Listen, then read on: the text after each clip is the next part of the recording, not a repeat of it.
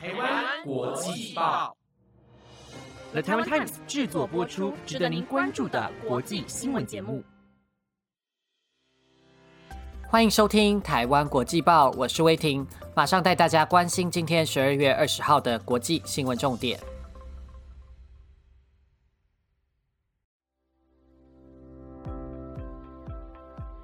各位听众，大家好，欢迎收听台湾国际报。最近由木下基金会策划的《永恒木下线条的魔术》特展，十八号在中正纪念堂登场，暌违十年再次来台，大家千万别错过了。木下是新艺术运动的代表人物，著名的是他对花卉和女性的描绘。展览将会持续到明年四月，推荐听众朋友们去一睹木下的艺术风华。节目最后也有你问我答的桥段，我会在最后回答听众朋友们的提问，记得听到最后哦。今天的新闻将会带您关注：美国联邦法官推翻普渡制药与鸦片类药物受害者四十五亿美元的和解协议；波兰国会通过争议的媒体法。意图打压媒体自由。俄罗斯要求北约撤出东欧，与西方各国关系紧张。美国民主党参议员曼森表态反对拜登的重建更好法案。更多的详细新闻内容将在节目中告诉您。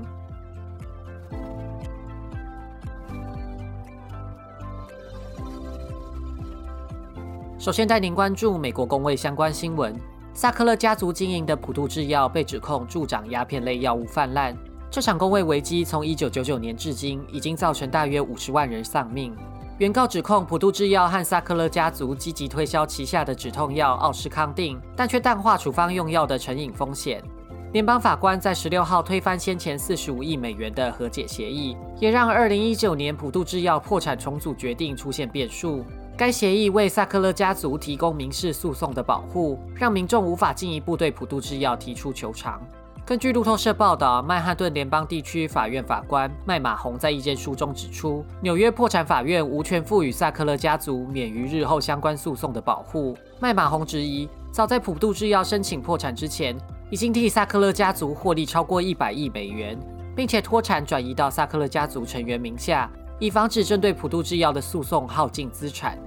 而普渡制药董事长米勒否认这样的说法，在声明中表示会提出上诉。并声称这个判决不会影响到普渡制药的稳定营运或是药品生产线，但将会延迟甚至终止债权人、团体和个人获得高额的赔偿，降低应对鸦片类药物泛滥的能力。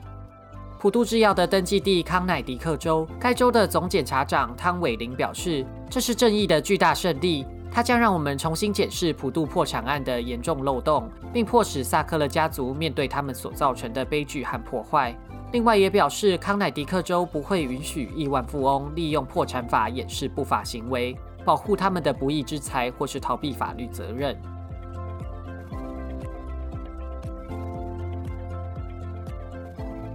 接着带您关注政治新闻：波兰众议院在前天突袭式的通过正义的媒体法，可能引发波兰与美国关系的危机。这个媒体法案会限制欧洲外的公司持股波兰的电视台，被外界认为是在针对由美国探索传播持股的 TVN 电视台。自从右派的法律与正义党掌政后，逐步收紧新闻与言论自由。根据无国界记者的资料显示，波兰的新闻自由排名从世界第十八名掉到第六十四名。时常批评政府的 TVN 自然成为政府的眼中钉。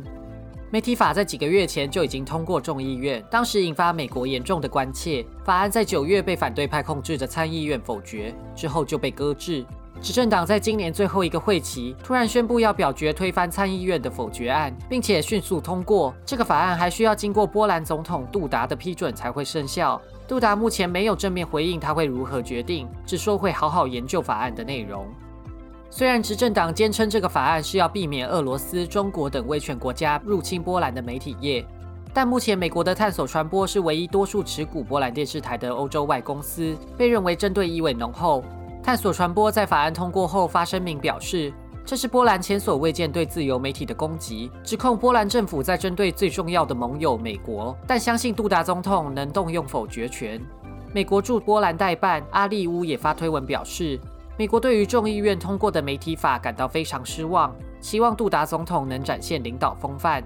早已因为法治问题跟波兰关系恶化的欧盟，也同样对媒体法的通过提出警告。欧盟执委会副主委尤若瓦表示，如果法案生效，欧盟会毫不犹豫地基于违反欧盟法对波兰采取法律行动。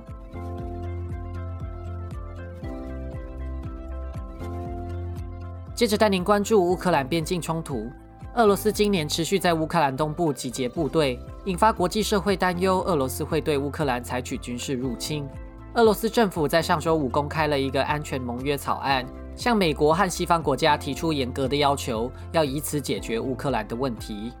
要求包括禁止乌克兰加入北约组织，并且要求北约军队撤出与俄罗斯接壤的波兰、爱沙尼亚、拉脱维亚和立陶宛。同时要求北约收回在2008年让乔治亚和乌克兰有朝一日加入北约的承诺。路透社引述美国国务院官员表示，接下来会和俄方交涉谈判，但对方知道有很多要求都是美方不会接受的。北约秘书长史滕伯格也回应，绝对不会接受让俄罗斯决定乌克兰和北约的关系。乌克兰外交部也呼应这个说法，强调外交决策是乌克兰的国家主权。而在2019年，乌克兰国会通过修宪案。将加入北约列为首要的外交目标。路透社引述专家分析，俄罗斯提出明知道西方不会接受的条件，是一边制造有外交谈判的假象，一边继续在军事上施压，让美国和西方不知所措。西方各国严正警告俄罗斯不要贸然行动。美国总统拜登和欧盟执委会主席冯德莱恩都表示，如果俄罗斯攻击乌克兰，将会有严重后果。同时，欧洲也在试图用外交手段缓解紧张关系。德国与俄罗斯合作的北溪二号天然气管线就被德国监管机构再度延期批准。德国绿党籍的新任经济部长哈贝克和外交部长贝尔伯克也强调，如果情势升高，不排除会完全阻止北溪二号的营运。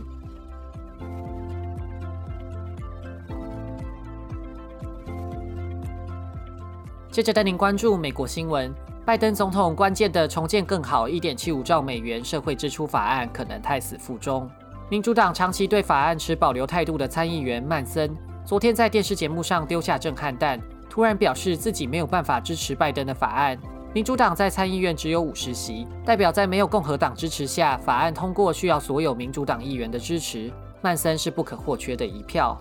曼森来自共和党铁票仓的西维吉尼亚州，是目前民主党参议院党团中最保守的成员。他自从拜登政府提出社会支出法案以来，就不断提出自己对于法案的担忧，认为法案需要的政府支出过多，会助长通货膨胀。执政团队也因为他的要求，把原本的法案需要的预算减半，从三点五兆砍到剩一点七五兆。但在经历五个半月的交涉后，还是没有成果。据 Political 和美联社报道。曼森在宣布的二十分钟前才请助理通知白宫。当白宫幕僚长急着想联系上他时，他拒接白宫的电话。对于这个突如其来的消息，白宫表示震怒，罕见的对同党议员提出严厉的批判。白宫发言人沙奇表示，曼森突然且难以解释地反转他的立场，违背了他对总统和国会党团的承诺，并且表示会持续对曼森施压，希望他可以再度改变立场，兑现承诺。同时指出，曼森的选区是全国最贫穷的地区之一，他要好好的向选民解释为什么阻挡他们需要的医疗和育儿津贴。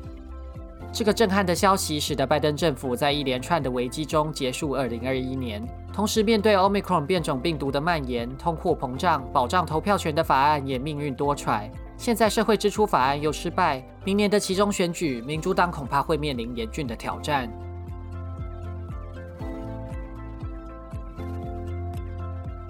最后带您关注日本新闻。昨天国际报有提及的日本大阪纵火案，大阪市一栋复合式的大楼在十七号发生严重的火警，消防单位称有二十七人到院前心肺功能停止，最终导致二十四人身亡。发生火警的地点是一栋位于大阪市北区的八层楼建筑，四楼的西梅田心理与身体诊所在十点二十分最先起火，发生火警时正值看诊的时间，消防单位花费近半小时才将火势控制下来。大阪府警方研判这起火警为人为纵火。六十一岁的古本胜雄被指控手持装有易燃液体的纸袋进入大楼涉嫌纵火。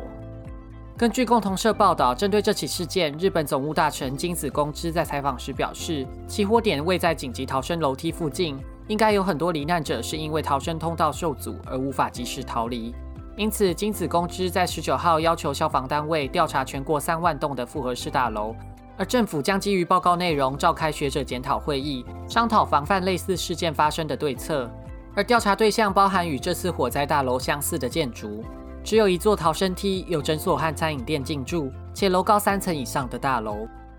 根据读卖新闻报道，分析多数罹难者可能都有一氧化碳中毒。报道引述鸟取大学医院急诊中心教授上田敬博指出，复合式大楼内的小空间发生火灾，火场不完全燃烧，容易产生大量的一氧化碳，让人们昏迷，造成逃生不及。专家也指示，发生火灾时，因为一氧化碳比空气还轻，会漂浮在房间的上方，民众应该用手帕捂住口鼻，并采取蹲姿朝出口方向移动，较不易吸入过多的一氧化碳。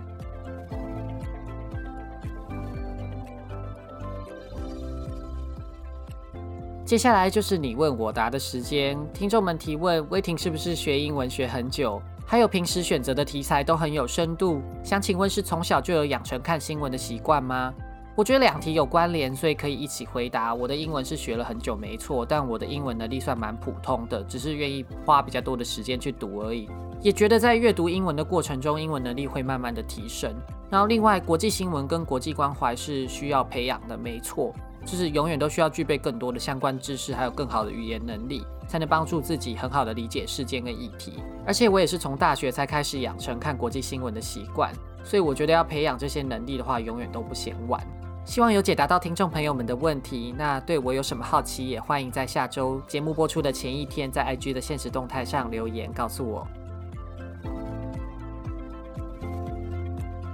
以上节目皆由了台湾 Times 直播。感谢您的收听，我是威婷，我们下次再见。